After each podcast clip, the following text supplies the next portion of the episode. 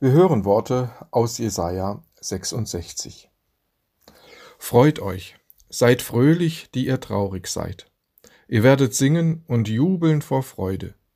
Wie Kinder werdet ihr euch fühlen, die ihre Mutter auf den Armen trägt, auf den Schoß nimmt und liebkost. Ihr werdet sehen, und euer Herz wird sich freuen. Neue Lebenskraft wird euch durchströmen. Dann wird man die Hand des Herrn erkennen an seinen Kindern. Wir hören Heilsworte über die Stadt Jerusalem und ihre Bewohner. Wir hören Heilsworte über eine Stadt, die in Trümmern liegt, über Menschen, die gerade die schlimmste Zeit ihres Lebens durchmachen. Wir hören Heilsworte über Menschen, die fragen, wo war, wo ist unser Gott in der Stunde höchster Not? Hat Gott versagt? Gibt es ihn überhaupt? Wir hören Heilsworte, die für die ersten Hörer geradezu zynisch klingen konnten.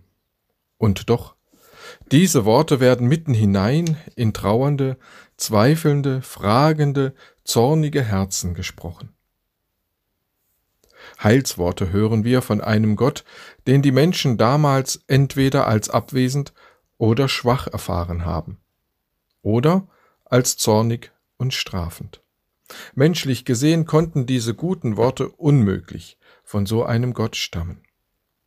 Merken wir, wie herausfordernd diese Worte Gottes sind, die Jesaja seinem zutiefst verzagten, mutlosen und verwirrten Volk sagen musste? Wer glaubt meinen Worten? klagt Jesaja einmal. Zu verständlich ist diese Klage des Propheten. Viele werden diese Worte mit Kopfschütteln oder einer abfälligen Bemerkung abgetan haben.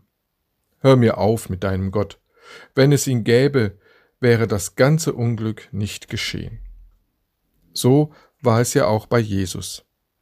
Im Johannesevangelium wird erzählt, wie sich die Menschen von Jesus abwenden. Jesus sprach, Niemand kann zu mir kommen, es sei ihm denn vom Vater gegeben. Von da an wandten sich viele seiner Jünger ab und gingen hinfort nicht mehr mit ihm. Da sprach Jesus zu den Zwölfen, Wollt ihr auch weggehen? Da antwortete ihm Simon Petrus, Herr, wohin sollen wir gehen?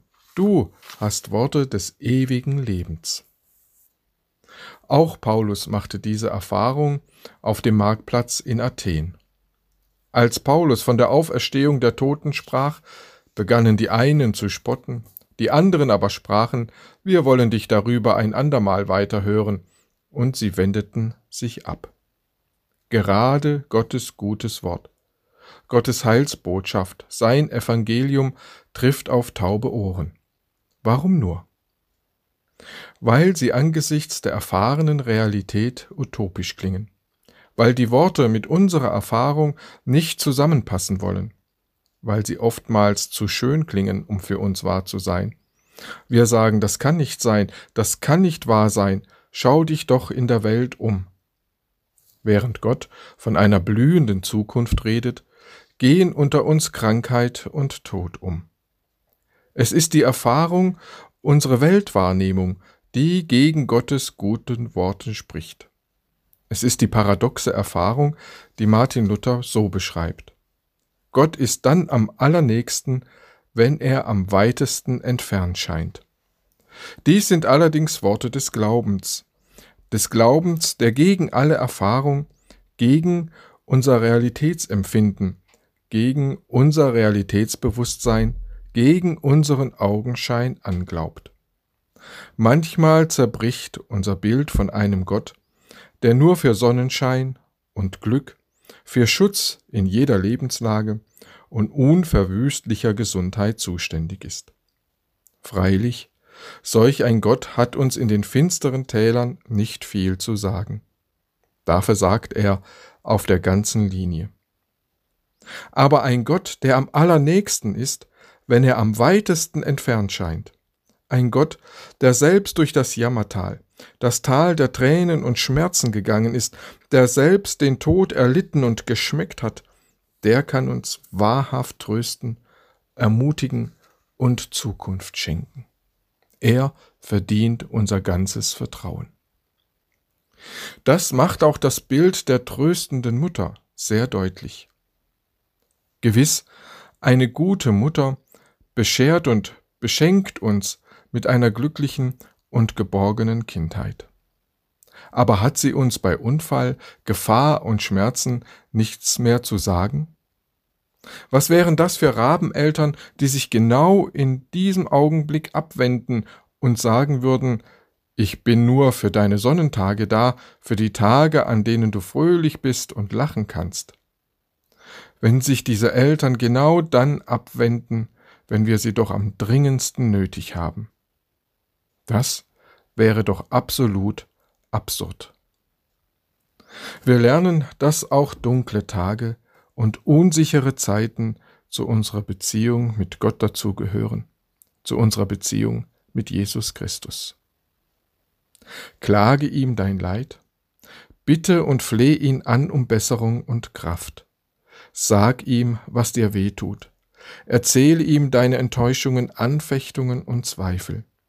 Wir eilen zu ihm und lassen uns trösten, wie von einer guten und zärtlichen Mutter. Wir wenden uns nicht ab, wenn's weh tut. Wir hören seinen Trost. Trost ist ja nichts anderes als Worte, die uns Zukunft eröffnen. Zukunft eröffnen da, wo wir von Schmerzen nur noch jammern und weinen können. Wir vertrauen ja der guten Mutter auch, wenn wir uns als Kinder wehgetan haben und laufen nicht von ihr weg mit Kopfschütteln oder einer abfälligen Handbewegung. Du hast mir nichts mehr zu sagen. Du hast mich nicht beschützt. Du hast versagt. Du hast mich enttäuscht. Wir suchen sie doch, wir laufen zu ihr hin, werfen uns voll Vertrauen in ihre Arme, schluchzen und lassen uns trösten und aufrichten, bis der Schmerz vergangen ist. Schwere Zeiten schwächen ja nicht unsere Beziehung zu der guten und liebevollen Mutter, sondern ganz im Gegenteil, sie stärken diese Beziehung. Schwere Zeiten gehören zu unserem Leben. Tun wir also als Kinder Gottes mit ihm nicht das, was wir als Kinder auch nicht mit unserer liebenvollen und zärtlichen Mutter getan hätten.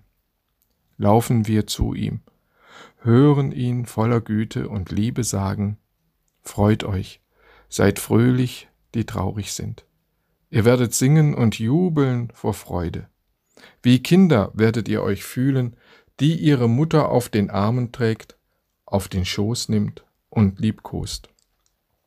Ihr werdet sehen, und euer Herz wird sich freuen, neue Lebenskraft wird euch durchströmen. Dann wird man die Hand des Herrn erkennen an seinen Kindern. Ich schließe mit einem Gedicht von Arno Pötsch, das ich leicht verändert habe.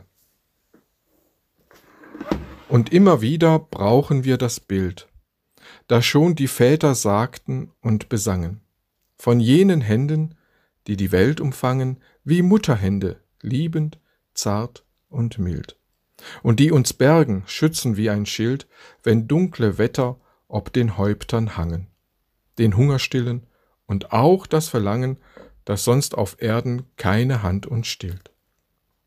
Und Bild und Gleichnis werden niemals enden. Wir werden immer diesem Bild vertrauen, das Gottes Wesen uns so tief beschreibt.